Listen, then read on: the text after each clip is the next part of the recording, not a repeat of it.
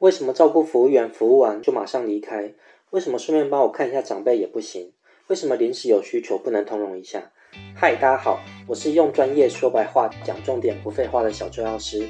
你现在收看的是小周药师聊长照。今天的主题是为什么有人觉得长照二点零没有温度？我个人认为主因是缺乏弹性和服务项目计算太明确。先说长照十年计划，政府在二零零七年时，为了因应人口老化、失能人口增加，推出长照十年计划。执行到二零一六年时，又因应长照需求多元化，又通过了长照十年计划二点零版，并在隔年一月实施，就是所谓的长照二点零。为了解说方便，以下简称长照一点零和长照二点零。长照一点零采用时数制，以照顾服务为例，根据失能的轻中重程度，给予不同的照顾服务时数。优点是计算简便，但缺点是对于困难照顾和容易照顾的个案，不同工但同酬，导致困难照顾者被视为烫手山芋，且因为照顾内容不明确，照服员容易被家属当成家庭帮佣使唤。以上两项原因都会造成照服员流失率偏高。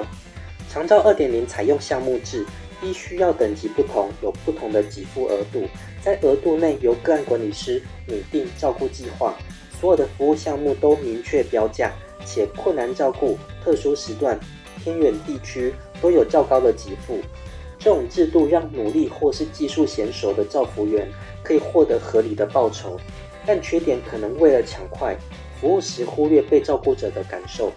且因为需先拟定照顾计划，对家属来说可能感觉斤斤计较，或是难以临时变通。举例来说，长照一点零，照服员到府提供服务后，若当日预定的时间还没结束，照服员就会陪被照顾者聊天，或是处理家属交代的事情，等到时间结束后才离开。但长照二点零施行后，照服员依照顾计划完成指定的服务后，就可以马上离开。若需要陪伴聊天，照顾计划里就要先有陪伴服务这个项目，自然也不能顺便帮忙做其他的事。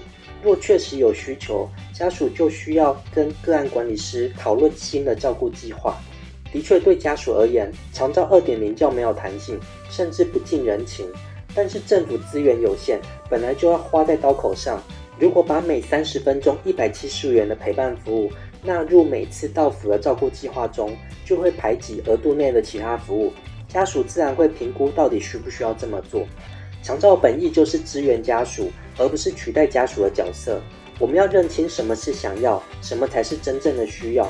凡是制度就一定会有优点和缺点，有缺点当然要改进，但优点还是需要被肯定。如果你跟小周药师一样，肯定所有服务人员的辛劳，欢迎按赞和分享这则影片。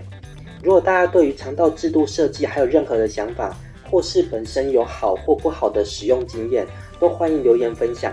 小周要是聊肠照，我们下次见。哦，事实上真的不好照顾，可是你可以真的有办法搞定它，有办法照顾，有办法安抚它，其实这个就会让你的单位的路更弯了。